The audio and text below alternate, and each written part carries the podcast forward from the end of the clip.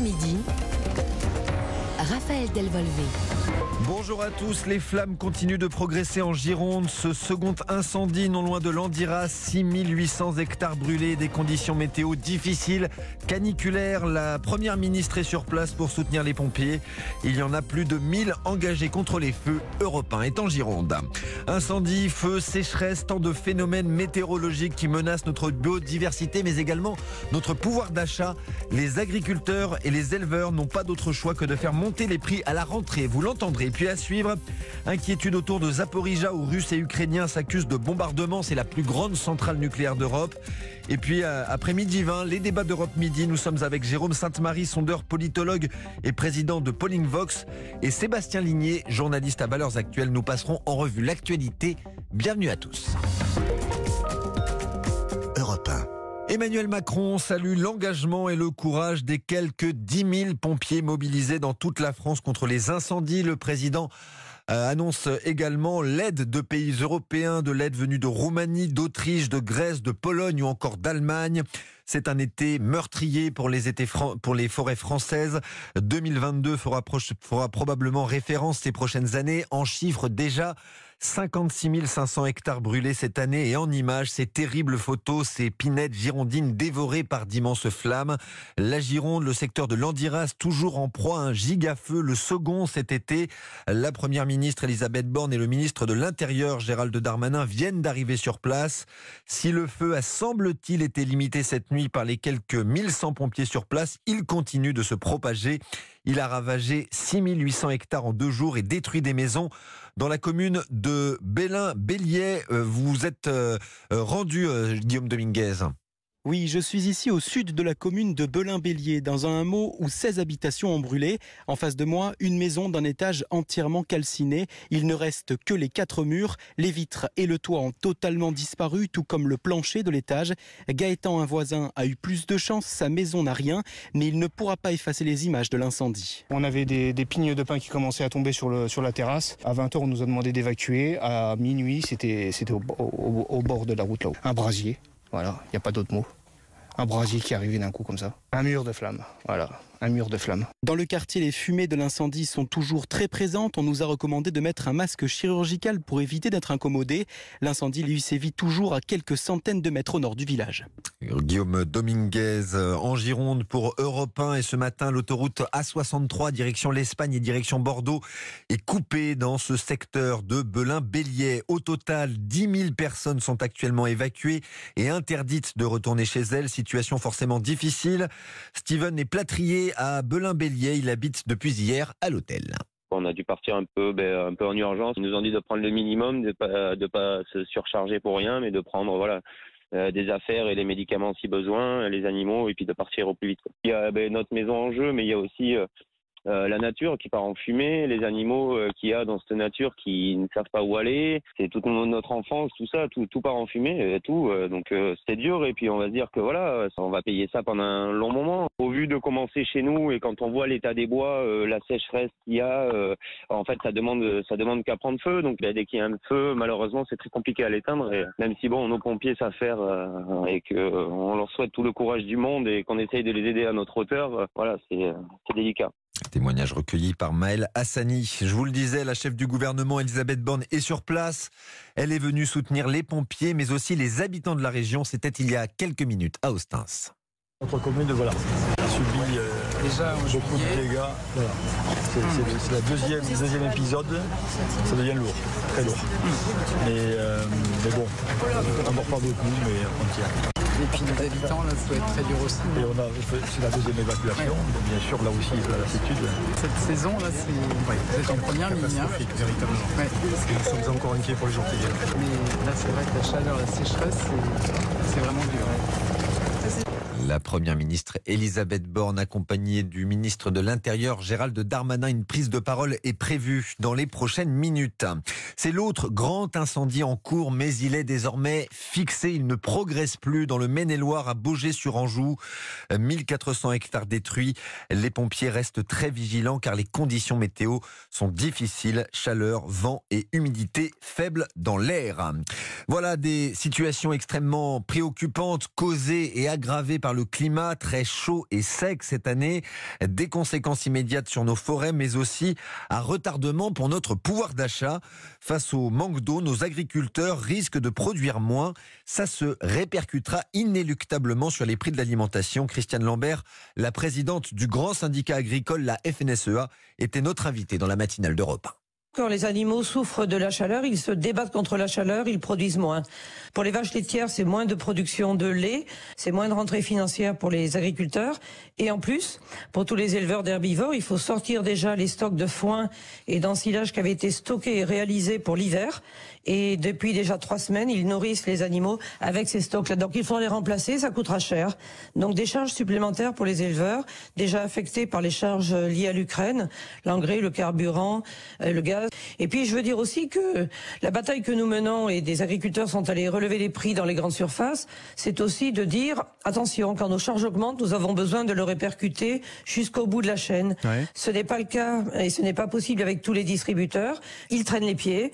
Certains ont même dit l'Ukraine à bon dos, la sécheresse à bon dos. Enfin, on a tout entendu, beaucoup de mauvaise foi pour ne pas passer les hausses dont nous avons besoin. La présidente de la FNSEA, Christiane Lambert, qui répondait aux questions de Lionel Gougelot ce matin dans la matinale d'Europe 1 vers une nouvelle hausse de prix à la rentrée, également placée sous le signe de la sobriété énergétique, en pleine crainte de pénurie de gaz notamment. Le gouvernement doit encore détailler un plan précis.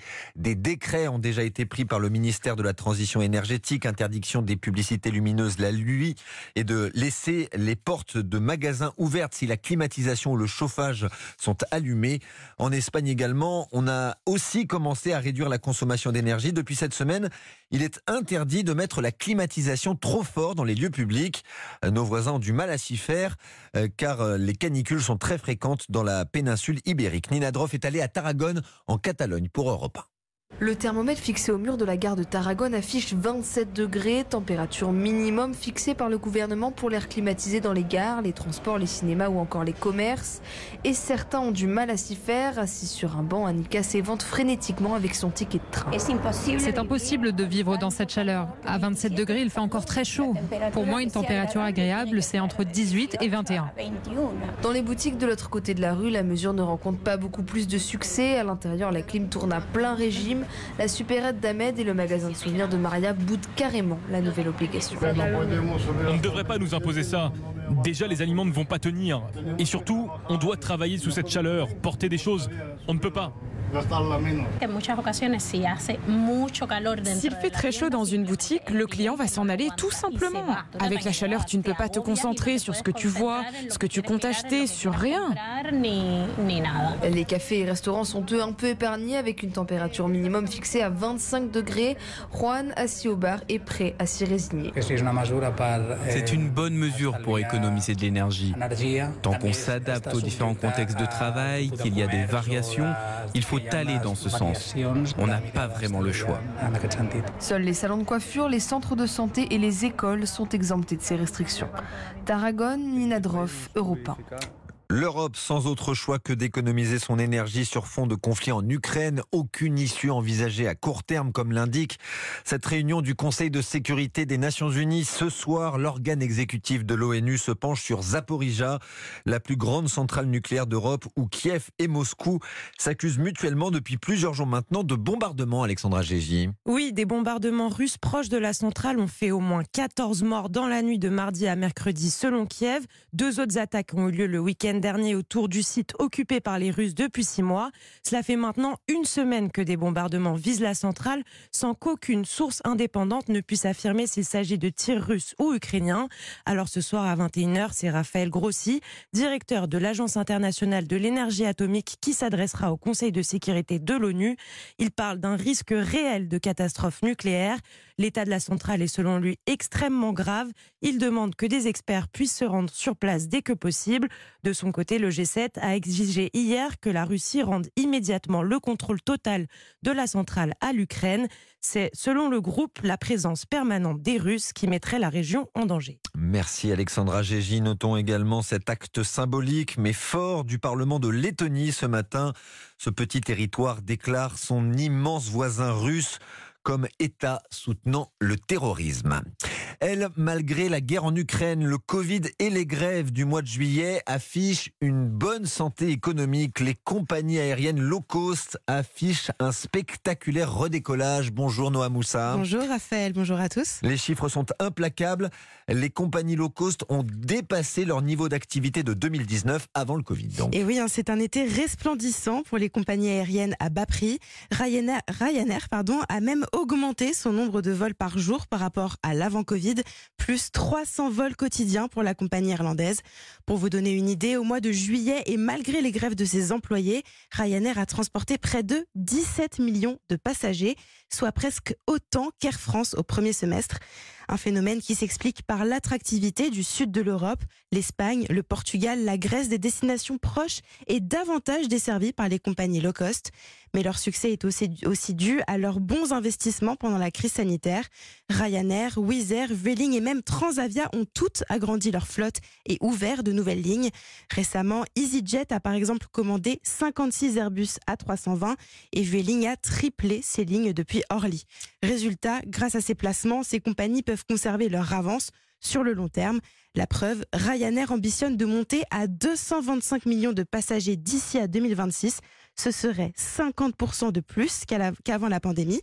L'Irlandais deviendrait donc le numéro un mondial du transport aérien. Merci Noam Moussa. Le renouveau des compagnies low cost, une nouvelle ère pour Ryanair, à en croire son patron. Michael O'Leary annonce la fin des billets à 10 euros euh, qui ont fait euh, pendant longtemps l'attractivité de la compagnie euh, irlandaise. La fin des billets à 10 euros expliquée notamment en raison de la flambée des cours de l'énergie. À moins qu'il n'explose en plein vol et encore, on voit maintenant difficilement comment Karim Benzema ne peut pas remporter le Ballon d'Or en octobre prochain. L'attaquant français du Real Madrid a remporté la Supercoupe d'Europe hier. Il a même marqué lors de la victoire du Real contre Francfort 2-0 à Helsinki en Finlande. Lucas Courtin, ce but inscrit par Karim Benzema l'installe d'ailleurs encore un peu plus dans la légende.